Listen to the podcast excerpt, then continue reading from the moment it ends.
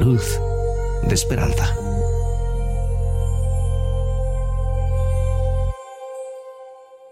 Leo la primera carta de San Pedro capítulo 5 versículos 8 y 9.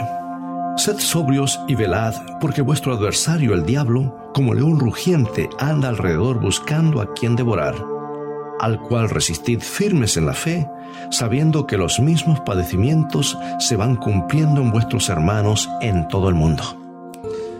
Hace poco leí un relato sobre tres muchachos de Inglaterra que fueron acusados de homicidio por error y estuvieron en prisión durante muchísimo tiempo. Cuando descubrieron que los muchachos eran inocentes, los liberaron y les pagaron unos 4 millones de dólares en compensación por el tiempo que habían estado encerrados. Lo desconcertante es que después de recibir el dinero, la Corte de Apelaciones decidió que debían devolver el 25% para pagar la comida y alojamiento por los años que habían estado en la cárcel.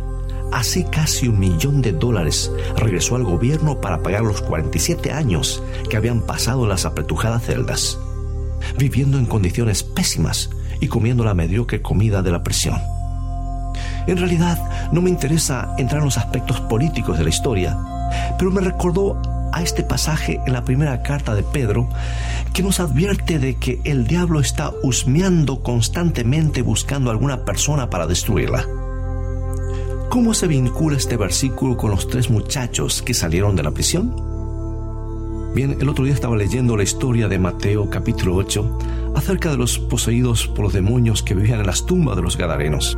Y advertí que cuando apareció Jesús, los demonios dijeron algo extraño.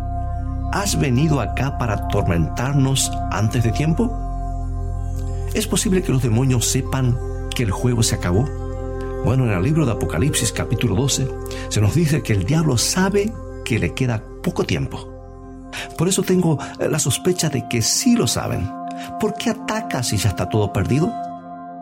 Creo que es difícil explicar el comportamiento de alguien que ha sido indulgente con sus deseos pecaminosos durante miles de años pero si te detienes a pensarlo, cuando el diablo te ataca y hace que tu vida sea tan dura como la de Job, es como si estuviera tratando de hacerte pagar por el tiempo que estuviste en esclavitud.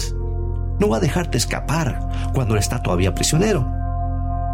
En un último y desesperado esfuerzo por desanimarte y hacer que abandones a Dios, te pasa factura por tu vida de pecado pasada.